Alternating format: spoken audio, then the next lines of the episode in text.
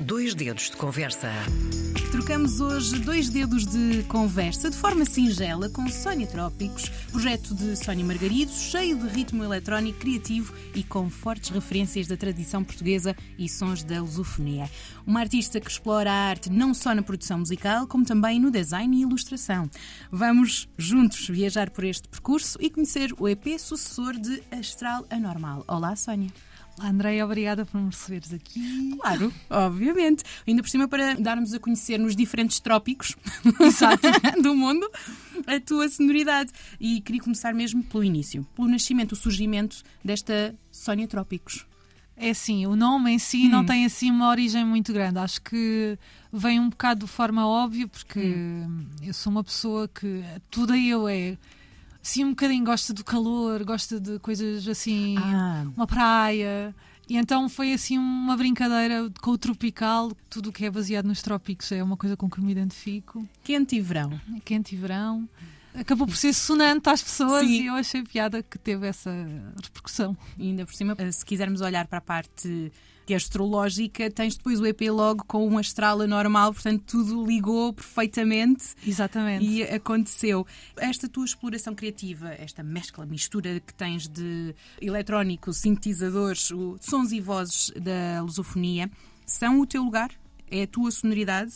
É esse o som que queres que seja reconhecido daqui para a frente para a Sónia Trópicos? Eu nunca pensei na minha música como um formato fechado hum. e não gosto muito de pôr barreiras e limites, mas até agora tem sido isso porque também é o que me sai de forma mais genuína por ser uh, o que eu gosto de beber, por ser uh, as coisas que mais ouço e acabou por ser uma expressividade um bocadinho óbvia, hum. mas ainda assim tenho sempre vontade de me desafiar a fazer outro tipo de sons porque sou uma pessoa que gosta muito de sair daquela zona de conforto então, por enquanto será isto, mas talvez no futuro possa ser outra coisa. E a eletrónica também puxa mais para esta experimentação, para deixar-te levar pela criatividade.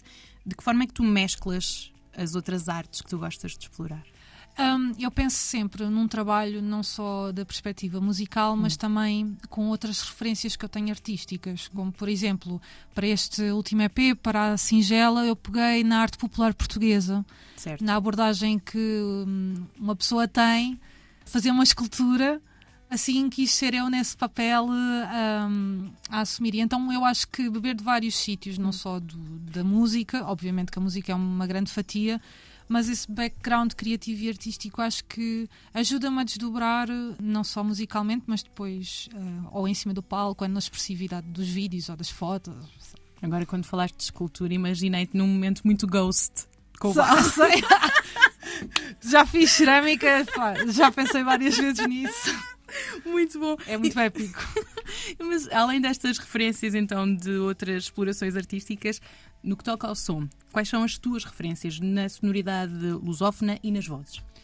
É sim, eu tenho uma referência que é internacional e que tem sido uh, uma grande referência para mim desde, sei lá, desde os 17, 18 anos, hum. que é a Maia uma artista que também ela explorou as sonoridades do seu país de uma forma bastante interessante, não só do seu país e também de outros. E eu sempre gostei muito da abordagem dela e de como eu achei que ela era hum. várias coisas. Mas depois, a nível de Portugal, de lusofonia, inspiro-me eh, em vários eh, produtores e também vários músicos que vai, sei lá, desde uma Ana Malhoa até uma Nídia da Príncipe. Vai. Eu gosto um de. Um espectro muito largo. Exato, o maior que eu conseguir. Ainda no teu início de história enquanto uhum. Sónia Trópicos, tu venceste um concurso da Cosmic Burger uhum. uh, Pulsar para produtoras femininas na música eletrónica e depois de lançar já dois EPs, a Estrada Normal e este Singela, tu ainda achas que ninguém entende o que fazes por seres precisamente uma mulher ou estás numa sonoridade que em Portugal não se vê tantas vezes uma mulher a criar e a produzir? Eu acho que eu acho que sim. Eu não sei, também não quero ser mal interpretada com isto porque acho que há muitas mulheres a fazer eh, isso. Uh, sei lá, lembro-me da Cigarra, agora a Checha também está com um, um, projeto muito interessante, mas ainda é uma franja uhum. e acho que é para um público ainda muito alternativo, underground. Uhum. Ou seja, de uma forma comercial, talvez, eh, como não tem um formato tão pop, acaba por ser um bocadinho afunilado para outros sítios e como a gente sabe, Portugal é um país pequeno, tem pouquíssima gente, às vezes a cultura é este não, não chega furar.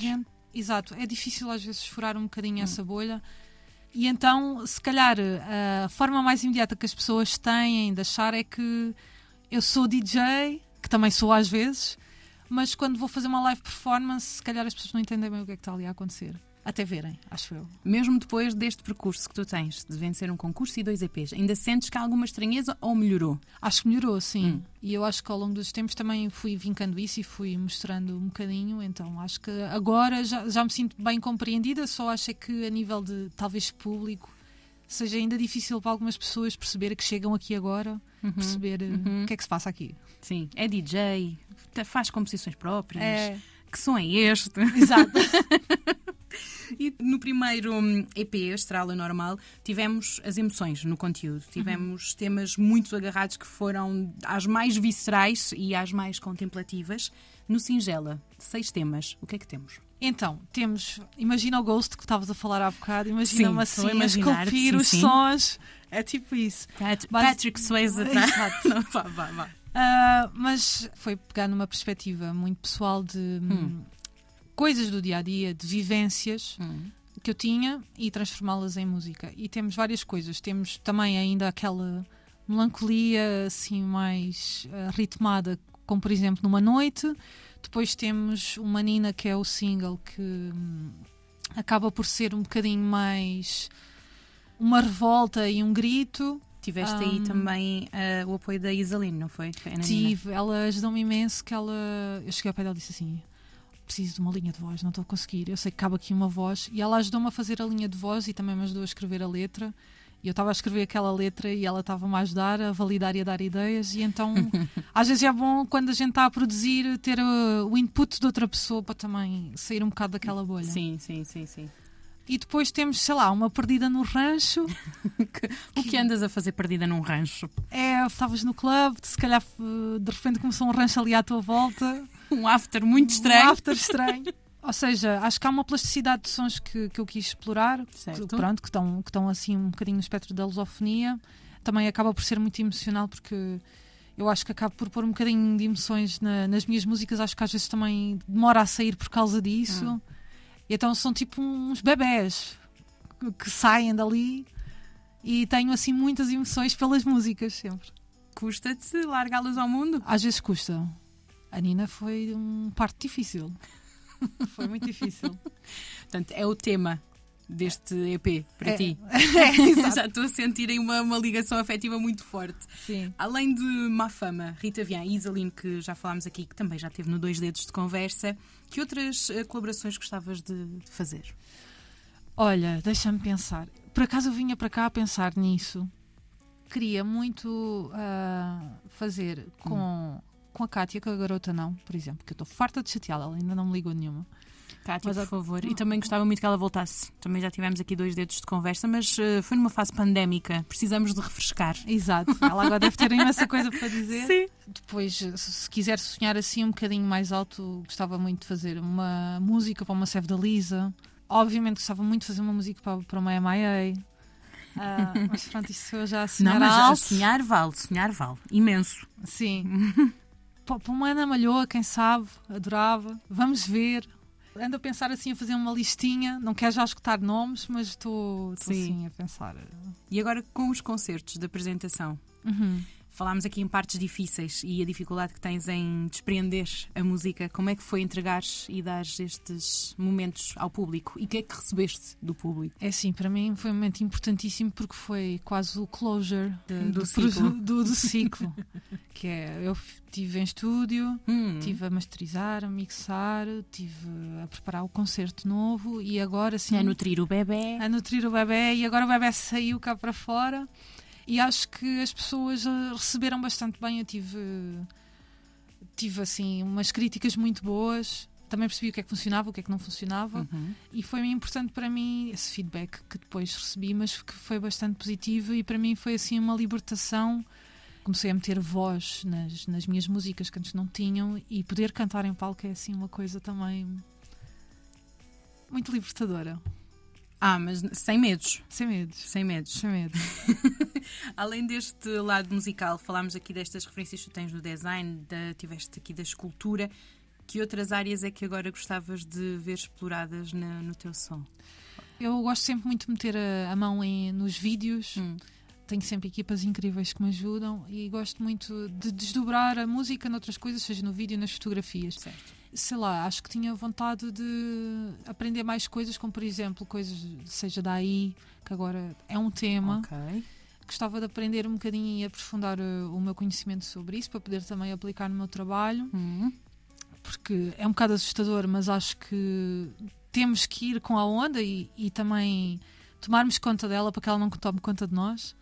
E acho que a nível de produção ainda tenho muita sede para aprender e agora sinto que estou aqui neste espaço.